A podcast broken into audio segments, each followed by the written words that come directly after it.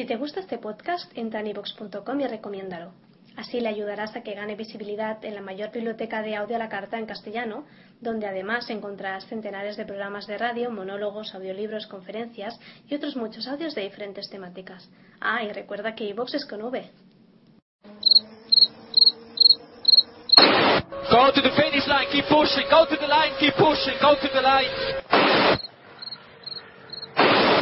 Avanti, Fer, avanti! I'm pushing, I'm pushing, don't worry.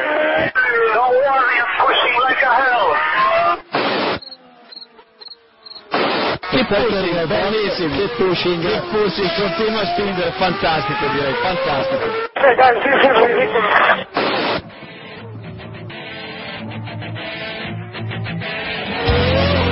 Comienza Keep Pushing, tu podcast de Fórmula 1.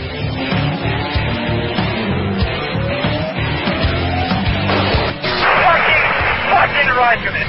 What a fucking idiot.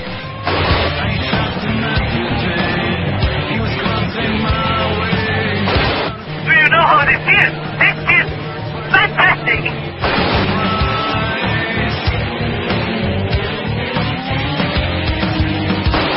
Guys, brilliant guys. Great job. Great job all of you.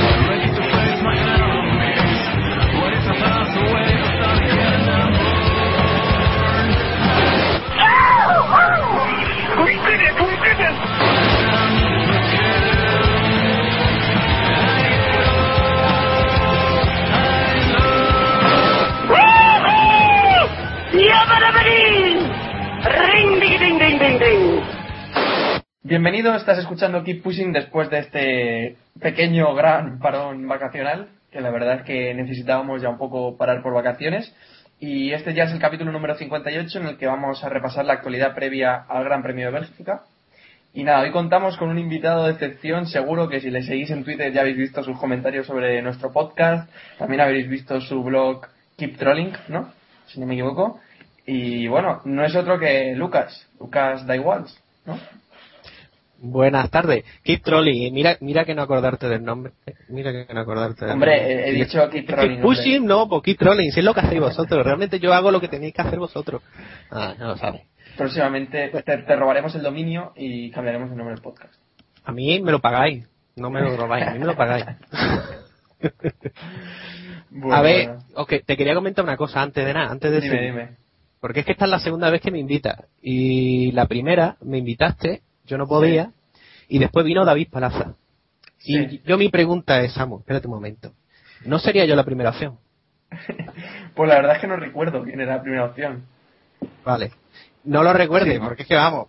mm, Yo cuando escuché a David Plaza dice, ¿qué? Pero si yo no tengo ni idea de Fórmula 1 y ahora me trae a David Plaza, ¿esto qué es? Pues, por, a- por tenemos ir... hoy- para, hoy, para hoy teníamos a Salvador Raya y O sea, por favor. Nuestro criterio es particular. Está, Sí, ahí. no, no, no. Ya- No, si lo estoy viendo, ¿no? Yo cuando vi aquello digo yo, ¿eh? Ya está. Y ese es el buen criterio. Sí, sí, la lista, Vale. la lista era Salvador Raya, eh, Pablo Motos y luego estabas tú. Entonces, pues hemos acabado. Y después, y después Margené. Si tú no podías venir, venía Margené. Pero bueno, has podido venir, pues nada. Aquí estamos. Muy bien, muy bien, sí, sí. Bueno, Este es nivel. bueno, Lucas, encantado de que estés con nosotros y esperemos que lo pases bien a lo largo de este capítulo. Y bueno, también tenemos al otro lado, ya sabéis, equipo habitual, menos David, que está con el apasionante Málaga, no sé contra quién juega, para que engañarnos. que no es, que no es el David, David tampoco, pero. Muy bien, apasionante. pues eso. Y nada, al otro lado ya sabéis que está Jacobo Vidal de F1 al Día, Hola, hola. también está Iván Illán, también de F1 al Día, Hola, buenas noches. y Héctor Gómez de F1 Revolution. Buenas noches, buenas tardes en Canarias. Y Oye, yo tenía una pregunta para Héctor. Digo, el, el, el foro ese es. Eh, ¿Lo financia Chávez o Chávez? Me estoy perdiendo bastante, pero dime. Si el foro. Sí, lo sí, sí. financia- Si lo financia Chávez y si apoyáis a Pastor. La razón Nada, déjalo, da igual. es que no lo pillo. no te sigue. De- déjalo, déjalo. Luego lo comenté. Luego me lo cuentas. Luego te, luego te explico. Bueno, seguimos y ya sabéis que en motorpasión.com ¿Con dos peces? con, Con H. Con dos S tenéis el merchandising de Fórmula 1, de tu equipo favorito o del equipo que más odies para quemarlo. Ya es a gusto de cada uno. Y si nos vamos ya a la previa del Gran Premio de Bélgica, ya sabéis, en Spa-Francorchamps, eh, un circuito en el que es muy fácil tener gratos recuerdos. Yo, sinceramente, es un circuito que me encanta y creo que coincidiremos todos.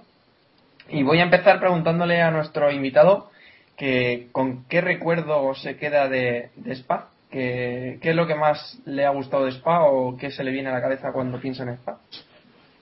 Buah, Spa. Eh, a ver, eh, yo cuando pienso en Spa, lo primero que se me viene a la cabeza es el adelantamiento de Montoya a Schumacher, eh, la parada antigua del autobús, no la, ahora que no es ni parada ni es nada, pero yo siempre me acuerdo de eso aún, pero es que Spa tiene tantas imágenes, tantas cosas que recordar, lo de siempre, o Rus, la subida, la recta que viene después. Pero yo siempre me acuerdo de eso, de la parada del autobús y aquel adelantamiento que casi era como un Lego, ¿no? Que intentó meter el coche en el hueco del otro y, y pasó, ¿no? Es un detalle que siempre me recuerdo pensando en Spa. Montoya, ese que se, atreve, se atrevía a meter el, la, ¿El qué? el, el monoplaza. Que- cosas, no, no, él, metía lo que, lo que podía. lo que podía, lo que le dejaban. Bueno, Lo que eh. Y, y si no, lo intentaba. Bueno, Venga, Jacobo, ¿qué recuerdas de Spa? bueno, yo, que después de esto ya, eh, de Spa yo siempre me acuerdo de la carrera de, de 2008, ¿no? Bueno, Spa tiene millones de momentos, pero por decir uno así reciente, pues eso, la carrera de Spa, aquella lucha Hamilton-Raikkonen a muerte y con el accidente después de, de que tenía falta de dos vueltas para el final, ¿no? Esa- Ferrari- Esa gran, vi- gran victoria de Felipe Massa, ¿verdad? Sí, esa gran victoria de Felipe Massa, efectivamente. Una de las últimas, vamos. que, nadie, que, nadie, que nadie se acuerda de esa victoria, solo se acuerda de, de- de la lucha entre, entre los, dos, eh, los dos grandes. ¿no? Entonces, pues bueno, está bien. Y luego, pues sí, yo qué sé, eh, momentos históricos, pues el mítico adelantamiento de Hakkinen a Schumacher, con Zonda por el medio. La, la cuestión era quitarme a mí el recuerdo. bueno, Héctor. Ahora ya Yo que me no quedo tienes el de con- Hakkinen, ¿con te Yo me quedo con el 98, con esa salida que hemos visto todos tan caótica que sobrevivieron solo unos pocos, y luego el incidente de Schumacher al, al ir a doblar a Coulthard, que, que luego, bueno, fue, fue Schumacher al box a, a ver a Coulthard, imagino que a dar un abrazo, un abrazo bastante fuerte y tal, Un abrazo en la cara, aproximadamente. a la altura del cuello. Iván, Yo, eh, a lo mejor me vais a matar alguno por, por decir esto, pero me acuerdo de 2009 de la pole de Fisichella y, y esa pelea que tuvo luego con, con Raikkonen. Raikkonen. A lo Y esa, y polémica de, de neumáticos, se vio de neumáticos trucados. Mm. Vaya. Y yo no sé si a lo mejor veis este año que se pueda repetir algo así, de un coche que no esperamos esté, esté por arriba. consideramos Hombre, a, esta a temporada, como esta temporada estamos viéndolo bastante, así que no lo descartes. De- decía que si consideramos a Raikkonen como coche no esperado.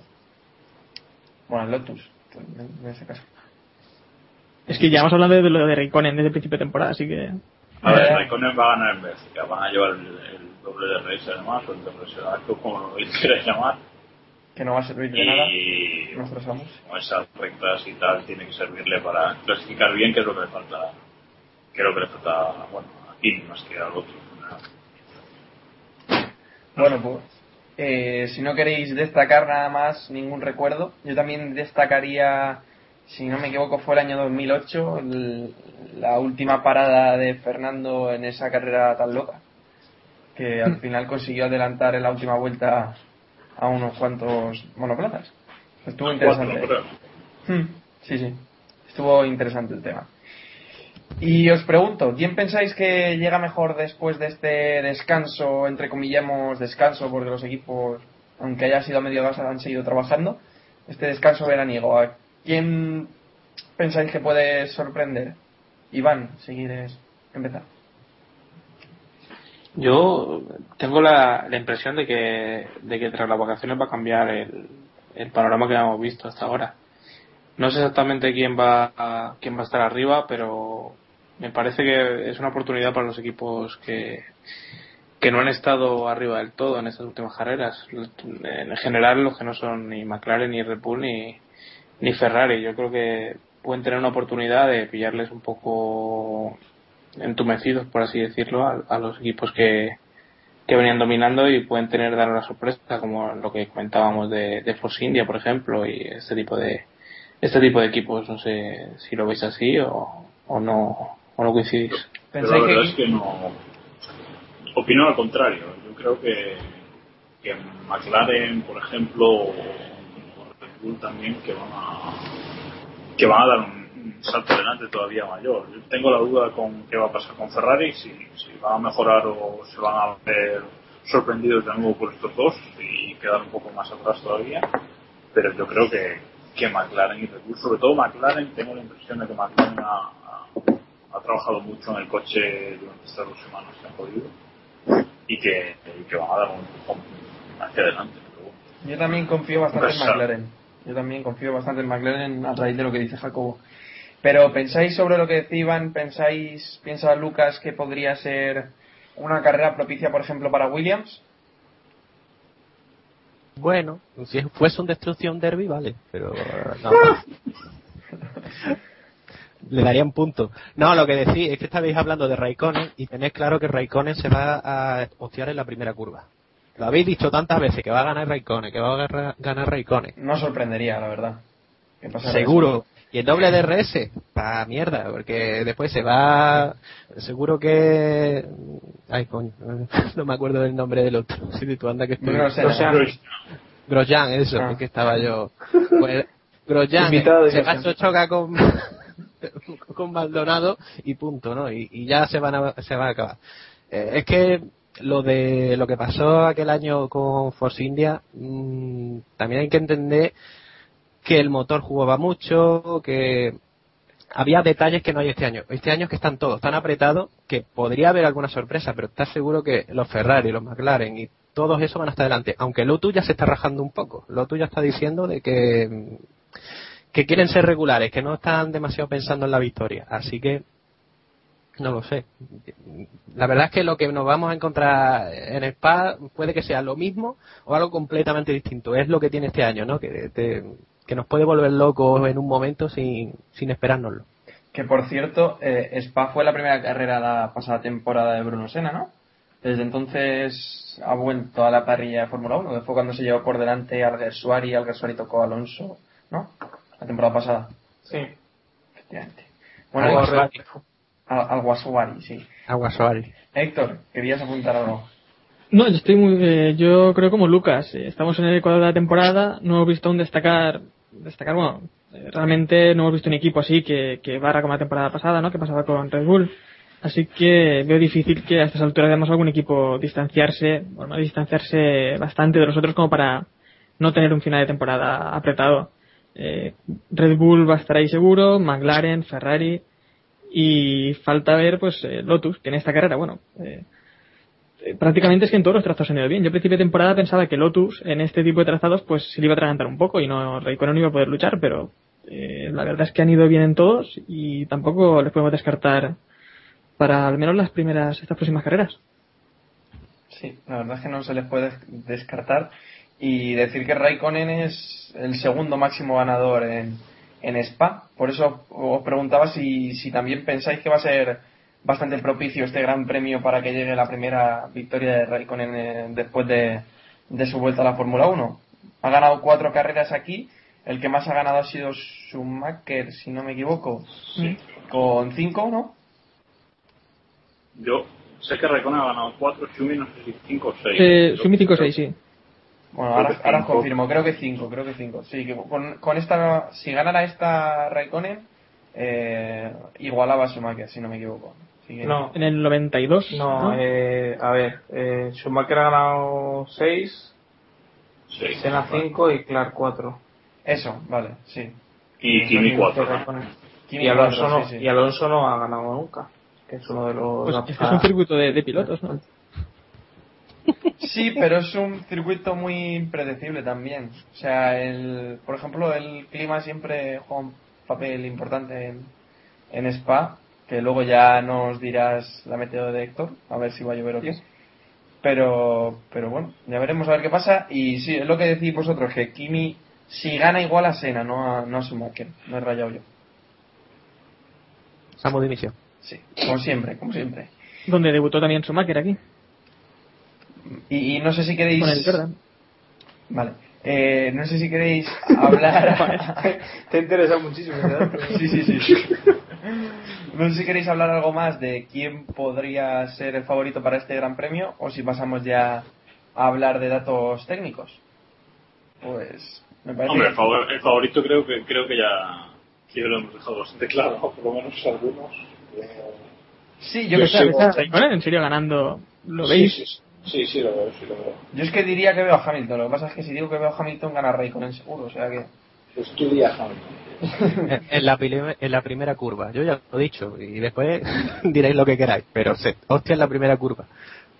Bueno, Vale, vale. Lo veremos. ya Hemos hablado tanto del tema que yo creo que ya nada. Lo habremos cafado seguro, seguro, sí. Bueno, eh, datos técnicos de cara a este Gran Premio de Bélgica. Eh, a tener en cuenta que los neumáticos que lleva Pirelli son los medios y los duros.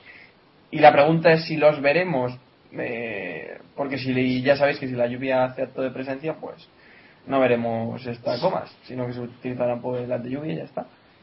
Y el DRS, que se ha atrasado unos 50 metros aproximadamente en comparación con la pasada temporada, está a 320 metros después de la curva 4, es decir, en la recta posterior a Rouge. O sea, donde siempre, donde, donde se entiende que, que debe estar. No, no. Bueno, venga, pues entonces. No, ¿dó- a mí ¿dónde esta zona es que no me gusta nada en realidad, porque es una zona en la que ya llegas con velocidad en realidad y el DRS pues resulta, no sé, mejor para la salida de curvas, sobre todo de curva lenta donde el monoplaza sí que sí que sale más pegado al de delante. Por una curva tan rápida, donde los monoplazas van a ir a tanta distancia uno del otro, a mí me parece una tontería. Y no creo que Bueno. se aproveche bastante. Bueno, Lucas, a ver. Y no, cuéntanos. Otro sitio, otro sitio donde el DRS no sirve para nada. Para variar. No, es que no vamos a engañar. Porque no sirve para nada. Porque es lo que dice, es que entra- entras a, a toda velocidad y ¿qué vas a ganar con el DRS? 10 kilómetros de velocidad. No lo sé. Y, y quien adelanta va a adelantar porque ha salido mejor de la curva, no porque tenga el DRS.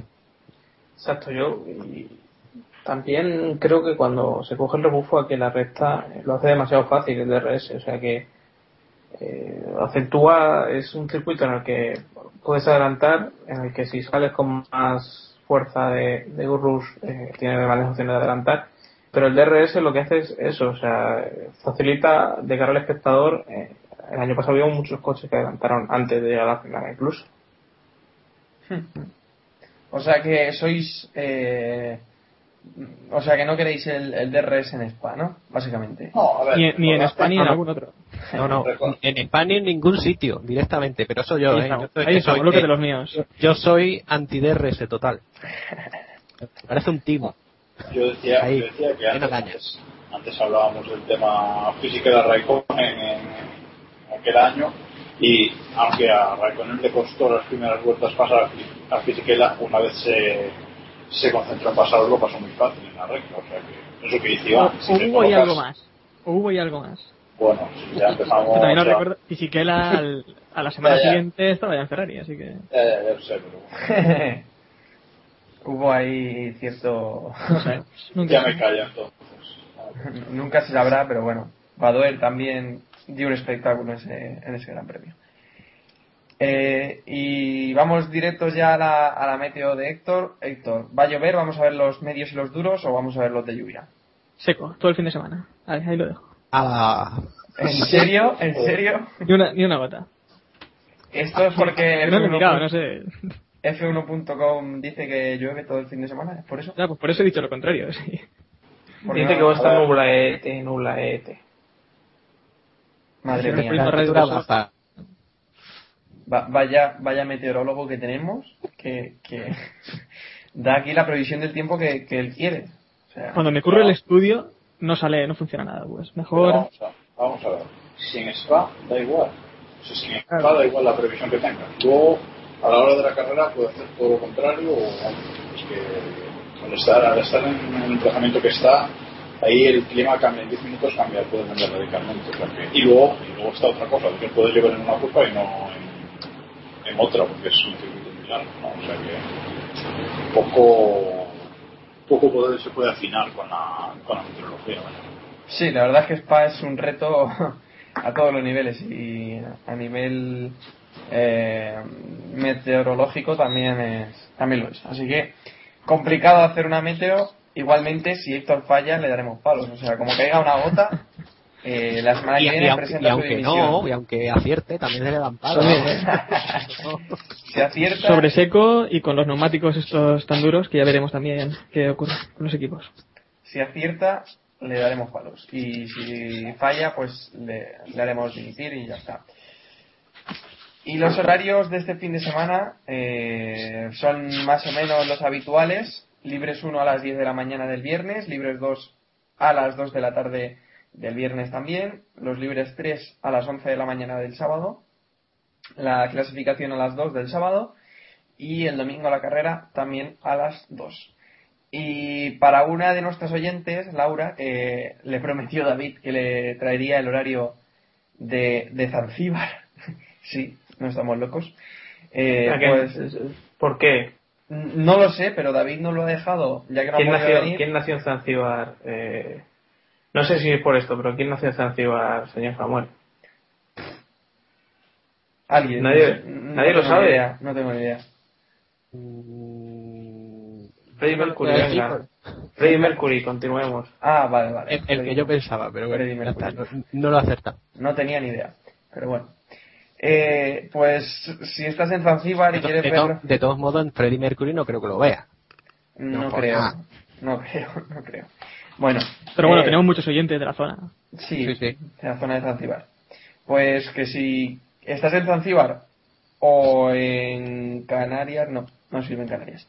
Si estás en Zanzíbar, los libres 1 son a las 11 de la mañana, los libres 2 a las 3, libres 3 eh, a las 12 del sábado, clasificación el domingo a las 3 y la carrera el domingo a las 3. O sea, simplemente España y Zanzíbar se llevan una hora de diferencia. Muy interesante. Sí, y después de este dato súper interesante, eh, nos vamos a hacer la porra de este Gran Premio de Bélgica. Ya sabéis, no apostéis por lo que hemos apostado nosotros. Lucas, adelante. Anda, coño, me lo iba a preparar ahora mismo. Bueno, pues entonces, Iván, adelante. Iván, que no lo tiene preparado. Eh, venga. Mm, mm, mm, Me invento Grosjean, Joder. Madre mía. eh, Alonso y, y tercero Hulkenberg. Tercero. Vale. Anda que.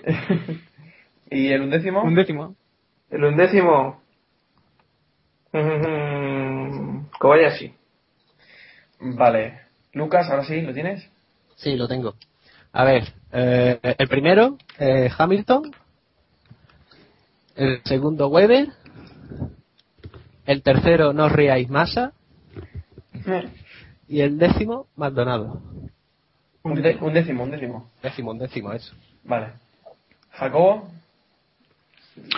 Bueno, pues yo, que espero que ahora se vea mejor, perdón por lo de antes, eh, lo tengo claro. Kimi primero, Hamilton segundo, Alonso tercero y en el 11 voy a poner a Bottas. Ah, no, eh, Senna. Uh, hablando de botas, que hoy cumple. Oye, Podría ser. Botas, ¿no? Bueno, po- podría ser, podría ser. Cumple años Sí. hoy botas. el segundo asiento. O, o Freddie Mercury también podría ser. También. Oh, Dios, podría, perdón. Perdón. Esto, esto viene a colación algo de después, ¿eh? Lo del podría, pero bueno. Bueno, bueno. se, está yendo ya de manos. Que decía que Botas cumple hoy 23 añitos. Da todo el día. Eh, Él cumple hoy, o sea, mm, hoy, la gente y no 28 tendrá nada que de ver, agosto, bueno. martes 28 de agosto, mañana si lo estás escuchando el miércoles, o sea, ayer si lo estás escuchando el miércoles, no me rayéis. El- día lo- ¿Estás escuchando? No estás no escuchando- las horas, pero... Si te estás enterando por esto de, de que votas de cumpleaños, ya llegas tarde para felicitarle. Esa es la conclusión. Sí, básicamente. Héctor, A ver, yo voy a decir, yo veo victoria de Hamilton, segundo Alonso, tercero Vettel y undécimo Raikkonen. qué positivos Ahí, ahí. os veo con Ferrari. qué positivos os veo con Ferrari. Venga, pues... Tampoco te creas que... Os, bueno, aún así es positivo ponerlo por delante de los Red Bull. Venga, eh, va a haber un doblete de McLaren esta semana. Baton primero, segundo Hamilton, tercero Vettel, un décimo Massa, Massa, sobre la lluvia. bajo la lluvia, quiero decir. O para ser más está bien. Not bad for second driver, ¿no? Y la de David, antes de que se me olvide, David dice que Alonso será primero, segundo Raikkonen, tercero Massa y apostilla que es en serie y un décimo Baton. Ahí queda la también. ¿Qué? Bajo la lluvia, también Baton. Sí, sí, también, también. Ahí dando bajo no la era lluvia. seco. Vamos a ver, se acaba de decir antes que iba a ser en seco. Ahora es bajo la lluvia. Han regado. Es bajo la lluvia seca, pero es lluvia seca. Es que va con el radar de ¿Dónde han Meteo esta, esta semana? ¿No lo habéis, no lo habéis visto? Va con el radar de Meteo. Ya está. Ahí ya sabéis. Héctor qué. Alparedo, Alparedo. Sí, sí, sí. Sí, sí, sí. Básicamente. Bueno, nos vamos ya directos a las noticias de la Fórmula 1 esta semana y Jacobo ha querido que hablemos... De este mes. Sí, bueno, es un poco un mezclote de lo que ha pasado en las últimas semanas, o sea que... Ta- Tampoco ha pasado mucha cosa. No, la verdad es que la mayoría han sido declaraciones enlatadas, que ya estaban preparadas, o sea que... Y bueno, eh, que Jacobo quería hablar de la Fórmula 1 eléctrica, de la que personalmente no tengo ni pajolera idea, así que le dejo que empiece y que nos cuente. Bueno, eh, pues esto poco tiene que ver con la con la Fórmula 1, pero bueno, es el nuevo campeonato que ha anunciado la FIA este lunes, eh, que bueno, se va a correr con coches completamente eléctricos y en teoría se va a correr, no va a ser como la, como la Fórmula 1, sino que se va a-. Así, así no puedo, así no puedo. renuncio, renuncio. renuncio. Venga, va, dale, dale. No, eh, corto, que se va a correr en, en grandes ciudades, en el centro de las ¿Eh? ciudades, no, no quieren correr ¿Eh? en circuitos. Eh, 40. ¿Van a ir a 40?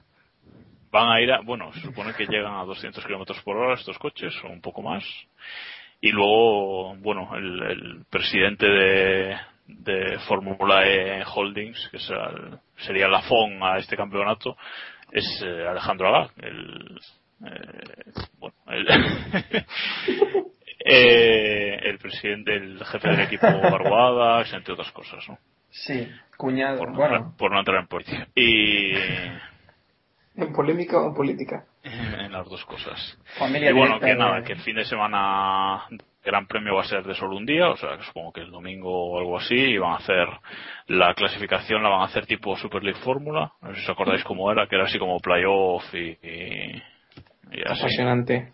Apasionante. Y, y, bueno, y carreras de pues so- sobre 40 minutos, una cosa así, 20 minutos, entrarán, cambiarán el coche, porque no cambian ruedas, cambian el coche. ¿Cargan, ¿Cargan la batería? No, no, cambian, cambian el coche directamente. Y nada, y a correr. O sea que, bueno, se supone que en 2014 va a empezar el, el nuevo campeonato. Y a ver, a mí la verdad es que me, me gusta bastante. Los coches suenan como coches teledirigidos, pero bueno, eso supongo que será cuestión de, de acostumbrarnos un poco. Y puede ser interesante. Lo que pasa es que va a ser lo de siempre. Con que no haya un patrocinador fuerte o algo así, le va a pasar lo que, lo que a la Super League, ¿no? que al final va a quedar en, en nada, pero bueno, por lo menos este tiene el apoyo de la FIA y, y puede ser interesante. A ver qué, a ver qué pasa. Al fin y al cabo la Fórmula 1 tiene que tender hacia hacia esas cosas también, meter cada vez más electrónica, más, más motor eléctrico y algo así, ¿no? Con lo cual es un hay que fijarse bastante en este campeonato, yo creo. O sea que 2014 estaremos estaremos atentos. Yo por lo menos que ya os digo que me gusta me gusta bastante la idea. Haremos un podcast del tema. Sí. Eh, Lucas, ¿qué te parece esta idea? Yo, nada más que empezar, yo es que lo había leído ya el tema, pero nada más empezar se escucha, todos los coches son iguales. No, Ya. pero no es, no es cierto. ¿No es cierto No es- esto? No, no es cierto. Lo que ayer hubo un poco de confusión, es cierto, pero eh, lo que el- lo que la bueno la, la fe es que no no sé cómo decirlo F A E H ha La dicho- fea, la fea, la fea, ya está. La ha dicho que, que ellos tienen un coche, van a tener un coche base que van, que pueden proporcionar a los equipos que, que quieran competir con, con él, ¿no? Va a ser un coche básico, pero que luego, que va a ser como la Fórmula 1, puede competir en el campeonato todo coche homologado como Fórmula E por la, por la FIA. O sea que se supone que ese coche se lo van a dar a todos el primer año, pues para que tengan una base para empezar a desarrollar. Pero ya hay empresas que, que, que quieren equipo en la Fórmula E que ya han dicho que ellos van a desarrollar su propio coche, etcétera, etcétera. O sea que no es del todo cierto eso de que va a ser monomarca tal. Es que, es que eso, es que eso es lo que yo quería entrar, porque es que si me dicen que los coches son iguales en un tema en el que tiene que haber una evolución enorme, pues Claro, claro. no tiene ningún sentido, ¿no? Es decir, me vas a hacer un campeonato monomarca de unos coches que van a ser el futuro, tarde o temprano algo va a entrar en la Fórmula 1 por lo menos. Y no digamos si la Fórmula 1 se convierte en eso, es decir, que nos olvidamos de los coches de ahora y empezamos a ver coches de ese tipo, ¿no? Yo en la Fórmula 1 Jesús, que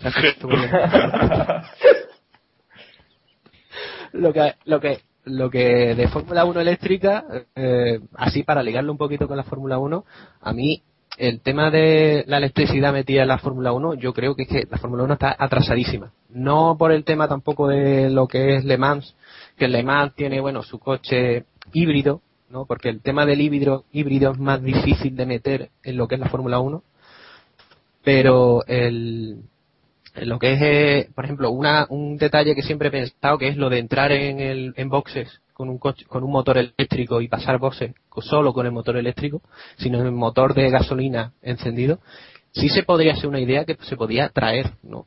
Es que no, sé que hay que meter dinero y todas esas cosas, ¿no? Pero sí es algo factible, ¿no?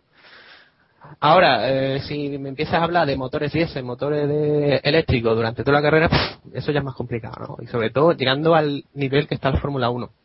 Que la Fórmula 1 está, digamos, entrecortada, recortada, ¿no? Porque podríamos llegar mucho más lejos, pero está recortada por normativa. Pero, mm, bueno, un paso. Pero yo creo, No, yo espero más. Yo espero bastante más que esto. Se supone que en 2014 lo del motor eléctrico en boxes y tal lo quieren hacer. Lo que pasa es que esto es lo de siempre. Primero planea, plantean unas normas, llegan los equipos y dicen que uy, eso no me gusta, no sé qué, y al final no se, no se introduce, ¿no? Pero eso Lo de todos modos, para el 2014 ya es demasiado tarde. Sí, Porque- seguro. Es que es eso. Sí, sí, no puedes ahora decir, ahora en 2014, vamos a poner un motor eléctrico. ¿Dónde va? ¿Dónde va? No, es que no. Así no se 2014 puede. ¿no? casi ya tienes que poner un motor de, de hidrógeno o eso. Ya, porque ya. Esto avanza tan rápido y la Fórmula 1 parece que está siempre un paso por detrás. Pero bueno. Es que es eso, ¿no? Y digo el tema del, del pasar por el Bose, como puede ser el tema de KERS y cosas así, ¿no? Pero es por decir algo, para relacionarlo con el tema, ¿no? Una fórmula eléctrica es que se puede hacer, aunque vea- veamos muy cutre lo de cambiar de coche, pero es que el- la tecnología de ahora es lo que hay, lo que hay que hacer es evolucionarla para conseguir algo mejor. Y esa es la idea, ¿no? Y esa es lo que debería ser la Fórmula 1, que no lo es. Eh, Le Mans está siendo un poquito así, ¿no? Eh, se van avanzando por otro lado y esto se va a avanzar. Ahora veremos cómo. Eso ya. Eh, Lucas, ¿no decías antes que estabas en contra del KERS? ¿Has dicho no, del DR no? no. Del Ah, no. del Vale, vale. Es una mierda. Es un timo. Y lo voy a repetir 40 veces si hace falta. Muy bien, me parece muy bien. bueno, eh, No, pero, pero lo que costará es acostumbrar también al espectador a, a esta fórmula eh, eléctrica, también en la Fórmula 1 sonido, cuando al escuchemos sonido va a costar. eh, Pero, en pero el lo del Fórmula 1 sonido, lo del sonido, vamos a ver, ¿qué vamos a escuchar? Como si fuesen, yo qué sé, motores. Avispas de estas. Eh, yo, yo he visto un, un coche eléctrico competir en el Ricardo Tormo y, y la verdad es que te quedas bastante despagado. eh. Falta algo ahí. Es prácticamente pasaba y no se escuchaba nada. Claro. Sí, sí. Ah, sí, y bueno, es, tal vez no sea tan importante o no sé, pero a mí yo voy a un circuito a presenciar una, una carrera y, y sí que se me hace importante, ¿no? Ese sonido de los motores. Sí. No sé, sobre todo, eh, yo noté también el paso del, del V10 al, al V8, lo noté muchísimo. Ya no era lo mismo, no se sentía lo mismo. Y el paso al eléctrico pues va a ser... No sé, si vas a circuito también es para sentir eso, ¿no? Es de lo mejorcito del ambiente de la Fórmula 1 el ruido. O sea, para qué engañarnos. A mí de, lo, de las cosas que más me gusta. Porque si no, si le quitas el ruido a la Fórmula 1, No os preocupéis, que la FIA co- cogerá y le pondrá un zumbador. Para sí, que o, unos mucho- altavoces, de los altavoces del circuito. Y ya está, ¿no? Eso no- por eso no hay mucho problema. Eso se sí, estudia. Se estudia, no es problema, no es problema. es acostumbrarse. Venga, seguimos. Bueno, pasamos ya de la Fórmula 1 eléctrica. Eh, Pasamos. hacemos lo mismo que va a hacer la FIA de la, con la Fórmula 1 eléctrica. Pasamos. Eh, y nos vamos al, al supuesto test de rally que ha hecho Robert Kubica. Digo supuesto porque Podría. podría haber sido, pero también podría no haber sido. Y podría haber corrido de stick, como decía uno por Twitter, porque comentaban los mecánicos de Ford que el piloto era un piloto misterioso. O sea, digo yo que no se quitaría ni el casco. Era Stig, vale, vale. Claro, claro. Digo yo que no se quitaría ni el casco, ¿no? Se fue a casa, a casa con el casco puesto para que no supieran quién era. Es todo muy raro, muy... Bueno, a ver, a ver, eh, Autosport, no he leído la noticia porque no, no he tenido tiempo, pero voy a mirarla ahora. Eh, Autosport, lo, lo he visto en Twitter, por eso lo comento. Autosport ha dicho esta tarde que ellos han confirmado que sí, que Kubica ha aprobado un, un, un Ford Fiesta WRC, eh, pues eso hace poco. No sé, o sea, es Autosport, supone que, que, que, que nos podemos fiar, ¿no? Eh, Hmm. entonces, y, y dicen que, que, que, bueno, que el polaco que fue bastante rápido y tal y cual. Entonces, no sé qué fiabilidad tiene esto, pero en principio serían buenas noticias.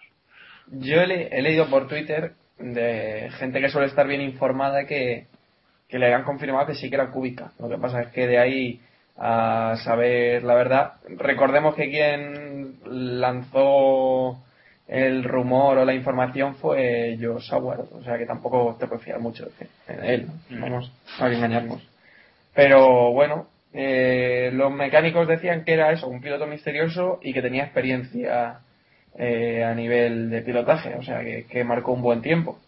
De ahí a que sea cúbica, pues lo que dice Jacobo, si Autosport publica que sí que es él, pues eh, quizás sí que fue él y, y es un paso adelante en su recuperación, pero yo sigo siendo un poco escéptico, no sé, no sé vosotros. Bueno, Auto, Autosport dice, estaba leyendo ahora la noticia, dice que, que sí, que una de sus fuentes en Italia le ha dicho, ya ha confirmado que sí, que, con, que pilotó el coche en, en Francia, en el circuito este donde Ford ha estado haciendo las pruebas este verano, que estuvo con Latvala y con Solver y bueno, poco, poco más, ¿no? O sea que, pero bueno, que, que bueno, que, que pueden ser buenas noticias. Al fin y al cabo, hace, hace ya más de año y medio que, que tuvo el accidente, ¿no? O sea que por muy mal que, que estuviese, es- poco a poco tiene que ir recuperándose, ¿no? O sea que yo creo que pronto, pronto deberíamos verle. O sea, Sí, ver- pero, pero lo que lo que suena bastante mal es este secretismo que se está viendo, porque Claro, ese es el problema. eh, ¿por qué no se han visto imágenes, por ejemplo, de él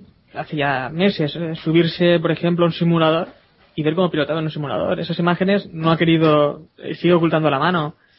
No sé, hay cosas bastante extrañas en este tema. No sé si Iván sabe algo más de esto. Yo lo único que, que me viene a la cabeza es lo que, lo que comentaba David y lo que pensamos todos, de que si esta información sale, es a quien le interesa que salga. Claro. Y sobre todo, yo creo que todos los rumores y toda la, esa carnaza o carne para alimentar la, la posibilidad de que Kubica vuelva, no sé si a Fórmula 1 a- o a qué, eh, viene de parte de su representante, su entorno y demás. Eh, yo creo, si esto fuera cierto y si realmente le interesara, o sea, fuera destacable, creo que hay, vamos, eh, su entorno estaría encantado de que fueran miles de televisiones a rodarlo y, y demás. Y si surge así de una forma con rumores y demás y fuentes anónimas y este tipo de cosas, yo creo que o bien tienen algo que ocultar o, o no está la cosa tan bien como se quiere hacer pensar porque se imagina ser bombazo publicitario tanto para Kubica o, para el para el su entorno o para cualquier equipo que le quiera fichar el una aparición una, apari- una aparición pública suya en, al borde de un, de un Fórmula 1 o de un, de un coche de rally en este caso Sí, sin duda, que les interesa mostrarlo, pero no están queriendo, así que... Pero ¿por qué, ¿por qué el rally? ¿Por qué no eh, en una pista de cars? Porque es que no sé, no llegan imágenes, se oculta demasiado. No sé, me parece todo bastante negativo. Yo, yo lo único que añadiría es el tema de los podría.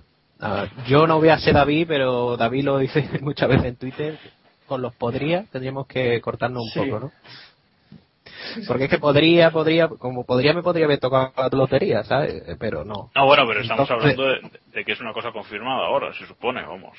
Sí, bueno, eh, Auto- Autosport de todas maneras no se moja mucho, ¿eh? Autosport dice que No, no. una fuente italiana le es Ellos recurren, recurren siempre a la fuente, efectivamente. Exacto, ¿no? o sea, no es Autosport sabe que es lo que publican Sí, otras sí. veces. ¿sabes? De todos modos, ya se, ya se dijo hace tiempo de que Kubica podía correr con un coche de calle o, o con un coche de rally. Mm, El problema venía más por el manejo de dedo en un coche de Fórmula 1. No era tanto. Entonces, que esté con un coche de rally mm, podría estar bien, ¿no? Decir, mira, por lo menos está conduciendo. Pero, Podría. Pero es un podría. ¿Sabes qué es eso? La- en no- lo, que hay no hay nada. claro, lo que hay que tener claro y que esto se lo mete a la gente en la cabeza es que a Fórmula 1 no puede volver. No, yo creo que no. O sea, Ya. yo No. 99,9% descartadísimo. O sea, Sí, y nos lo explicó Ente noticias- un día bastante bien. Sí, también claro, aquí. o sea, que estas noticias no van a pensar en la gente que dentro del año que viene va a volver Kubica con un Fórmula 1 porque no va a ser así. Es eso, podría venir bien el tema de la publicidad, lo que comentaba, y no, en un equipo, haciendo algo, y digamos retirándose de una forma más eh, mejor, ¿no? Es decir, Digna. ¿no? Esta manera digna, exactamente, digna de no salir de ahí por la puerta de atrás. ¿no? No, pero, pero como, como Zanardi, tal vez eh, en un tiempo la habiliten en un Fórmula 1, de- haga algún test así publicitario y tal, y, Claro. y eso sea lo que le veamos. rodar, ¿no? Pues bueno, sí, la verdad es que volver a ver a Kubica en un Fórmula 1 va a ser difícil, muy difícil. Y No, lo veremos, pero competir no. Pues eso, a eso me refiero. Pero bueno, Que a ya ver, algo.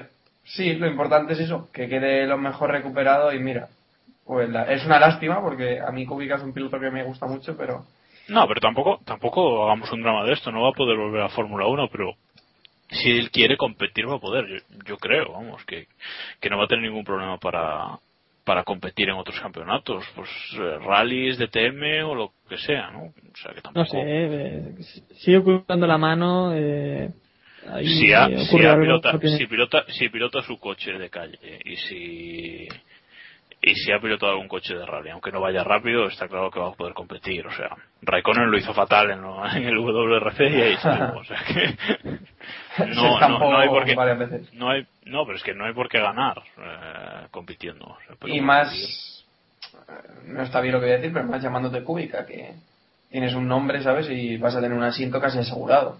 Por- más que nada también por la repercusión mediática que va a tener tu, sí, sí. tu Sí, llegada. pero, o sea. pero bueno, eh, volvemos a lo que volvemos a lo que decía Samuel. Hemos perdido en realidad a un, a un gran piloto. Sí, sí, sí, de eso no cabe ninguna duda.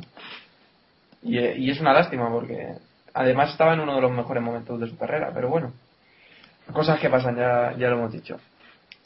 Y otra de las noticias así interesantes de, este, de estas semanas es que Hamilton estaba negociando con McLaren, supuestamente. Eh, según anunciaba el equipo británico, estaba cerca de renovar, el acuerdo estaba bastante cerca, pero la noticia a día de hoy es que sigue sin haber renovado el contrato. Pero Hombre, eh, yo recuerdo que Hamilton dijo antes del verano, eh, exactamente, que durante el verano, antes, durante el parón, se iba a hablar esto, se iba a negociar y se iba ya a dar algo por. Ya se iba a saber algo y vamos a llegar a Bélgica, no se sabe nada, tal vez lleguemos a Monza y no se sabrá nada. Y bueno, seguimos esperando la noticia. ¿Tienen, tienen abierto la posibilidad de negociar? O sea, no se supone que tienen cerradas las fábricas y no pueden hacer absolutamente nada durante estos no pero pero Ma- Hombre, no, McLaren McLaren fue el primer equipo en cerrar o sea que han tenido dos semanas por lo menos para para hacerlo. O sea, y, y Hamilton lo dijo muy claro. ¿eh? Hamilton dijo que, que en agosto quería solucionar su futuro. Y a no ser que el jueves o el viernes desde Bélgica tengamos una noticia, que puede ser, ¿por qué no? En principio no parece, no parece que lo haya solucionado.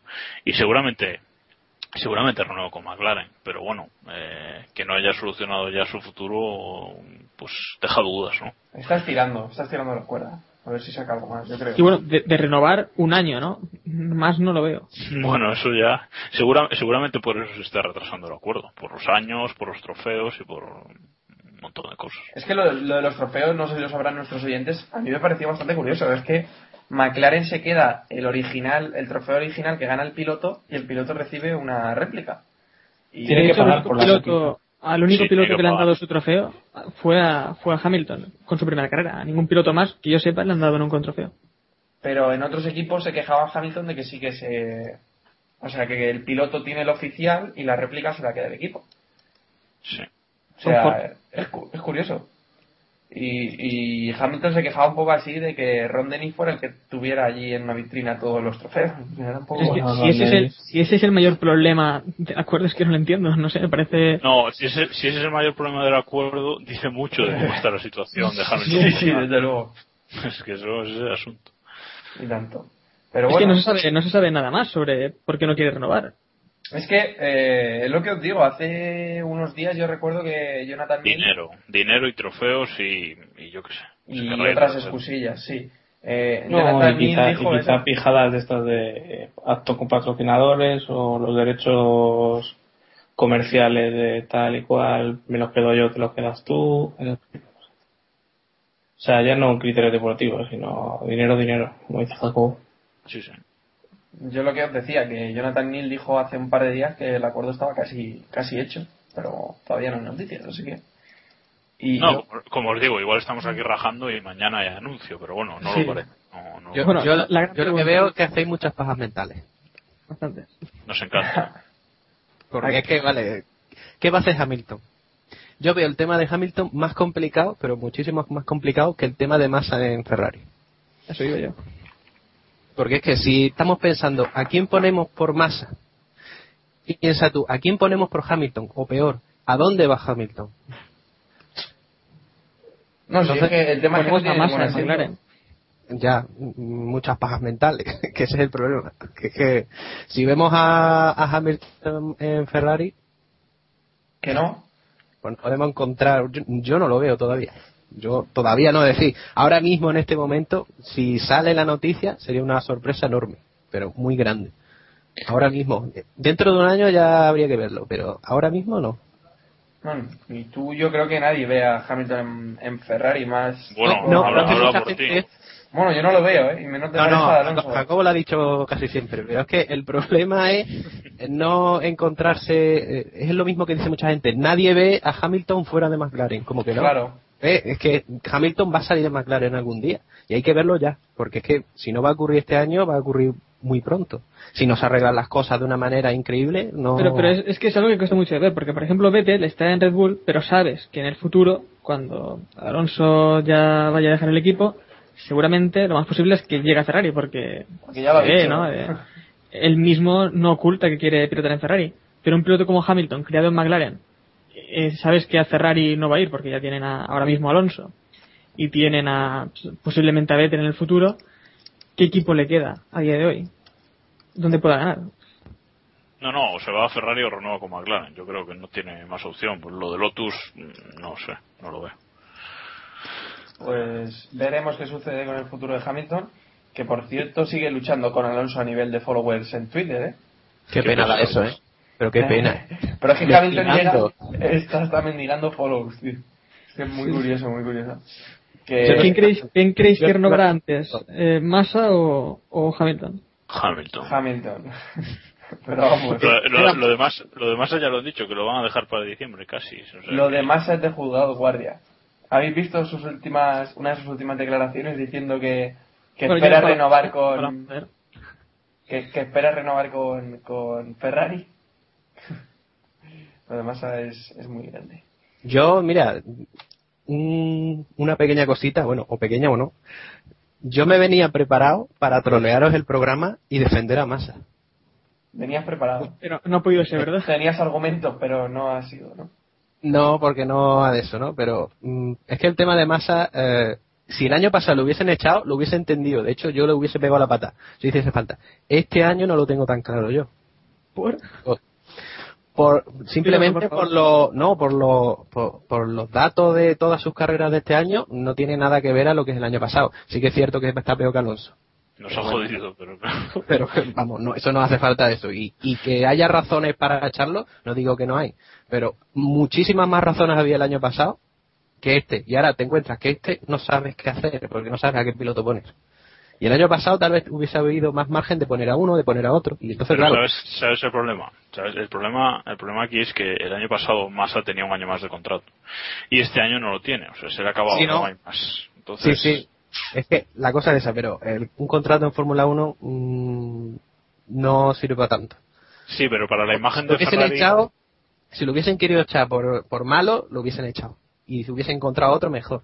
Ahora, si no, no lo echaron porque dijeron, vale, vamos a darle una oportunidad, no encontramos a otro, vamos a poner a este. Este año no tiene más complicado para poner a otro. Y tampoco, y ya te digo que es que lo he estado mirando esta tarde y tampoco es que los datos, digamos, que sean horriblemente malos. Son malos. Hombre, hombre. Es que los del año, los del año pasado eran pésimos. Ya, hombre. Que los del año pasado eran aún peores. pero- Pero este año tiene un monoplaza que más o menos es capaz de ganar carreras, o al menos llegar al podio. y Pero, pero es que mira, es que hay, es que he contabilizado todas las carreras y estoy hablando, estoy hablando de que se queda a 5 segundos de Alonso, a 7,4 segundos de Alonso, a final de carrera, ¿eh? A final de Sí, carrera. en los últimos en los últimos grandes premios eh, sí que ha dado un paso adelante, no como al principio No. de, de temporada que sí que era. pero en Ya, China, pero luego, miras la tabla de puntos y te da la risa. Claro, es que eso. ¿Y, ¿Y qué ocurre? Que es que el año pasado había ese famoso medio segundo de vuelta en vuelta entre Alonso y, Massa y este año no lo hay. Ese medio segundo no está. Si acaso hay una décima. Pero es que claro, en esa décima te caben cuatro coches. Por eso la diferencia de punto, ¿no? Que es que hay tanto coche entre medio, porque es que están todos muy juntos, y por eso la, la diferencia de puntos, porque después te vas a rendimiento y bueno, no se ha quedado muy lejos de Alonso nunca. Menos cuando le ha pasado algo, menos cuando... Bueno, Yo, vamos, no es por decir, bueno, sí, que, que es muy, que es muy discutible. por Dios. ¿Cre- Es ¿Creéis que. Santander va a tener que ver en la decisión? Totalmente. Ojalá que si, no. si, si siguen el San- si siguen Ferrari por el Santander. Hombre, lo mismo cambian a masa por Sena, que eso ya Eso es sería- que ahí vaya. ahí Eso vaya. ya sería- Imaginaos que que- contra Bruno. Todos contentos. Ya, claro. Sobre todo Iván, que se lo llevan de Williams. Alonso contra Sena lo venderían ahí como en marca me refiero en la portada. Bueno, en la portada no creo. En la portada pondría King Kong, lucha de King Kong. sí. Podría hacer una otra guerra de pilotos Jacobo con esto al día. Sí, sí. Se- Sena, Bruno Sena. ¿Quién ganó? ¿Quién ganó el final? Que no me enteré. Imagino que Maldonado. Sena, ¿no? Hubiese ganado Maldonado, si hubiese estado. Claro. duda, bueno, no lo dudes. Bueno, venga. Vamos con que Ferrari ya tiene su motor para la temporada 2014 en prueba. Ya sabéis ¿Eléctrico? que. No. Eh, ya sabéis que pasan a ser motores V6 de 1,6 litros. Así que Ferrari es uno de los primeros equipos que tiene ya en el banco de pruebas este, este motor, este nuevo motor. Y, y recordamos que parecía que iba a haber una, una nueva marca, Pure, ¿no? Pero que al final se ha quedado fuera de. No llega a tiempo, vamos. Sí, bueno, eh, de todas formas creo que Renault ya había anunciado que lo que lo estaba probando. Yo creo que en 2014 vamos a tener tres suministradores y punto. O sea, Ferrari, Renault, y Mercedes no, vale. y ya está. Creo, creo yo, eso es opinión. Sí, pero Pure ya no. dijo que no llegaba. Pero no llega y Cosworth, pues no va a llegar económicamente. o sea que- Pero La única información que hay de Ferrari, es decir, eh, Mercedes no se sabe nada, de Renault no, de- se sabe no, nada. no, de- es lo que te digo, de Renault sí, Renault sí, sí anunciaron hace un mes o algo así que es que ya lo estaban probando también y Ferrari lo anuncia ahora, de lo único que no se sabe es de Mercedes, pero bueno, Pero bueno, que anunciarlo tampoco significa... a Mercedes, a, Mer- a Mercedes les sobran los V6, o sea que no, no creo que haya, que haya problema en, en ese sentido. Pues sí, la verdad es que no. Y otra de las cosas que se van a probar, o que se están probando en Lotus en este caso, es el doble DRS, que a mí me parece un poco un aparatejo, ponía por aquí, que no me parece del todo efectivo, ya que no están sabiendo rentabilizarlo, digamos, a nivel de tiempo. Y, no sé si pensáis que pueden perder eh, el camino del desarrollo centrándose en este, en este invento. O es que ya han llegado al punto máximo de desarrollo, ya ven que, que no pueden sacar mucho más de, de su actual monoplaza, ¿no? Entonces ya buscan otras formas de, de conseguir al menos eh, competitividad en calificación. Podría ser. Podría ser. No sé qué opináis. El resto, Lucas, el doble DRS. Si no te gusta el, el DRS normal, el doble R- DRS te produce el doble odio. De o- úlceras, Úlcera o, o más, no, es lo que has dicho. Es que por el DRS se han hecho este invento, ¿no? Ya tenemos otro invento extraño que, que no sé para qué sirve, porque sirve para este año y el año que viene, olvídate. Y, y otra vez, y a lo mismo, ¿no? Y eso es por permitir un elemento móvil. Si es que no le puedes dar una mano a esta gente, te sacan el brazo y más. Por eso no me gusta el DRS y el doble DRS menos. Que ellos harán lo que sea.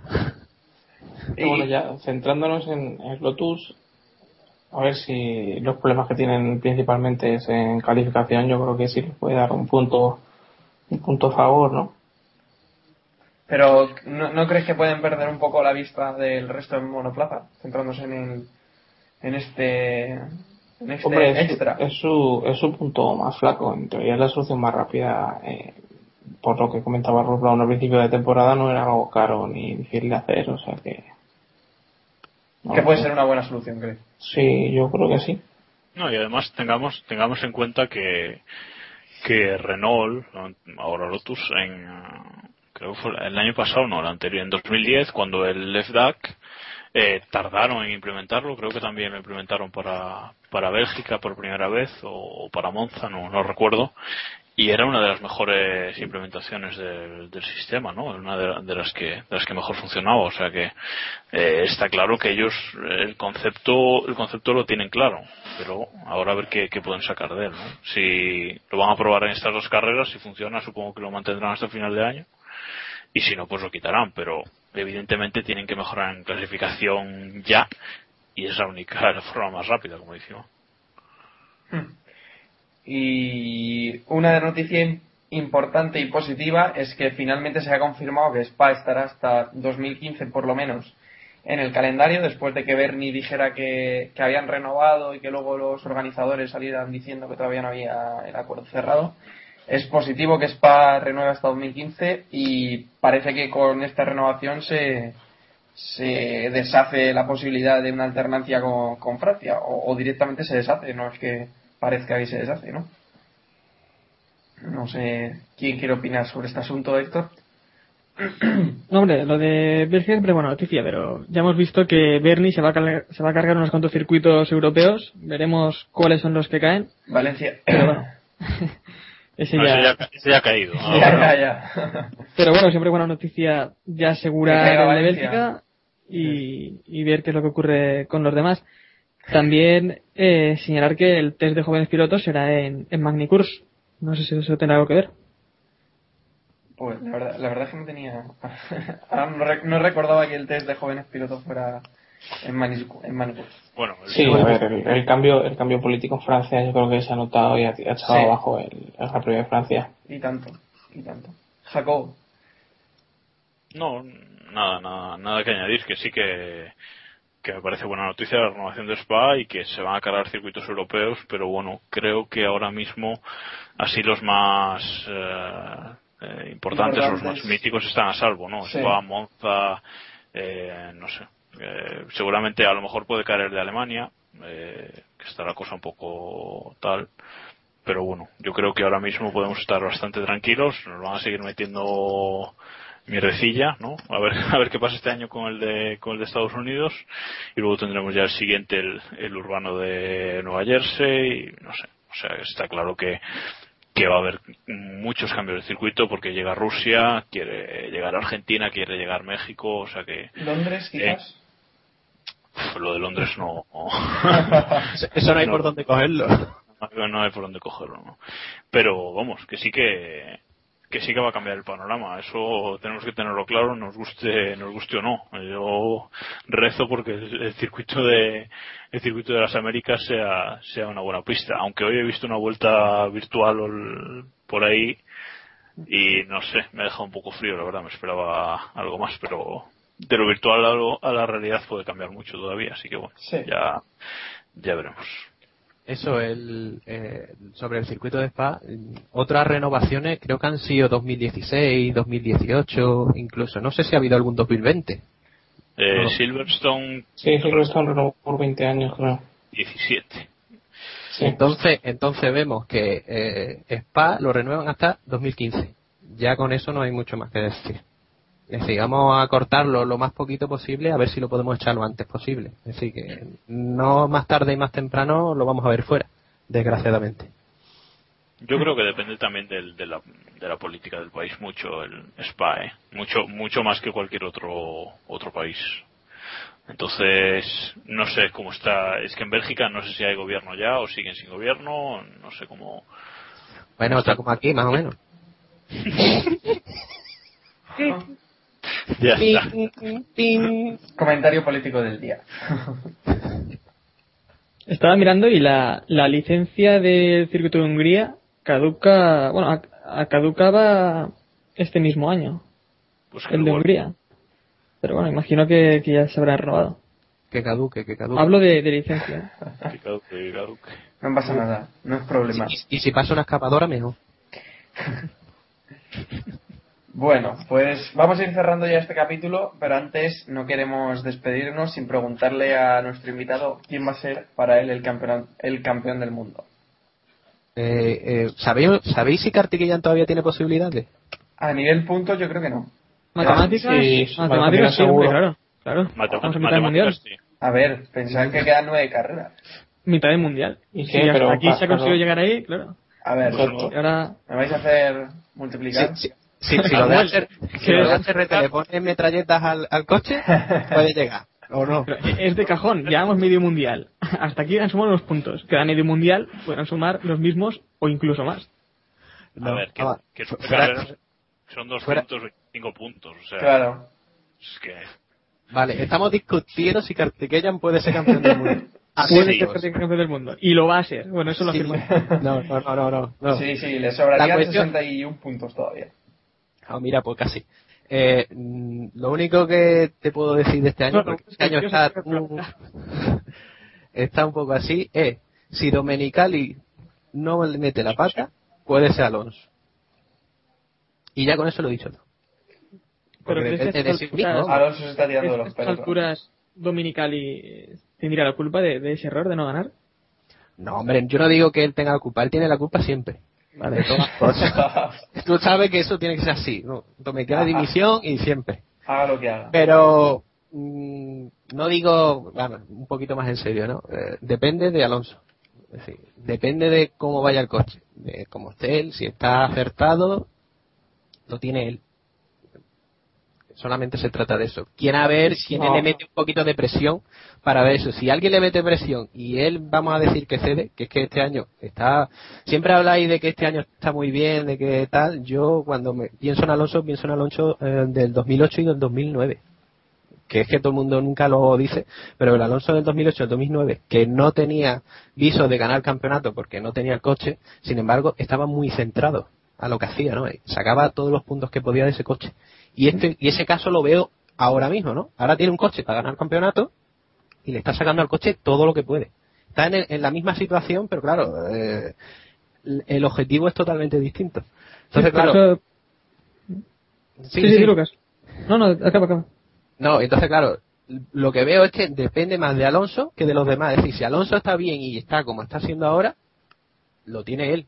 Otra cosa es que le metan un poco de presión, la cosa no vaya bien, Ferrari mete la pata alguna vez porque la ha metido, la ha metido porque en Canadá la metió. Yo sé, eh, siempre decir lo de Canadá, pero es que eh, cuando se le tuvo ese problema con la rueda, a, a Massa le tuvo ese mismo problema 10 vueltas antes. Le pasó exactamente lo mismo. Y dice, "No, si, si Ferrari no lo sabía, es porque tenían en la cabeza que iban a hacer esa, esa estrategia y punto, ¿no? Y fue una metedura de pata de ello, ¿no? Es una cosa que pienso yo, es una cosa personal. Pero si no vemos ese tipo de cosas o algo que sea que Alonso baje un poquito los brazos, que no creo, o que el coche, o que el resto, digamos, que se meta en medio, el tema es de Alonso. Sí. Yo Oye, estoy eh, de acuerdo. Yo he dicho varias veces que para mí la temporada, la mejor temporada por el momento de Alonso fue la temporada 2011. Y a muchos le parece extraño, pero es que para lo que tenía, pues estaba muy centrado y logró pues, los máximos puntos posibles. Esta temporada, pues incluso mejor porque si el monoplaza también acompaña y se pueden conseguir mejores resultados. Es que Pero eso- esos que dicen que Alonso ya lo tiene hecho, que va a ganar este campeonato, No, no, no. pues ahora llega a Bélgica ahora mismo y si recordamos en, en 2010 tuvo un accidente en Bélgica eh, que fue también culpa suya por pisar el piano cuando creo que ya estaba lloviendo y o acaba de empezar a llover se le marchó el coche eh, y cero puntos si eso ocurre ahora pues si marcas un cero los demás no es que ya tenía el acecho pero está bastante más cerca y si el monoplaza no acompaña el monoplaza el campeonato no está tan fácil Hombre, no sé cuántos abandonos en total tiene Alonso en Spa, pero por lo menos dos que yo cuente sí, o sea que no es un circuito que, que a Fernando se le dé especialmente bien, ¿no? nunca ha ganado tampoco, o sea que Fórmula 3. puede, es que y aunque se le dé bien, o sea es que pueden pasar tantas cosas en nueve carreras que puede cambiar radicalmente todo. Es lo que decía antes, que es que están todos muy apretados, ¿no? No está, no es una cosa como el año pasado, ¿no? Que Vettel le sacaba un montón, pero el resto sí estaban apretados, ¿no? Este año están todos apretados y digo que Alonso lo tiene hecho si sigue igual que ahora. Es decir, si no tiene problemas, si el Ferrari tira bien, pero si no, los tienes a todos encima. Y que le pasen sería cuestión de tiempo. Así que ese es mi pronóstico. Vale. Alonso, pero Pero ya veremos, ¿no? Pero también, también hay que contar que si alguien que no sea Alonso quiere ganar este mundial, debe estar igual de centrado que hasta Alonso en la primera parte del campeonato y que no le resten puntos otros otros rivales, porque eh, Vettel podría, podría ganar el campeonato.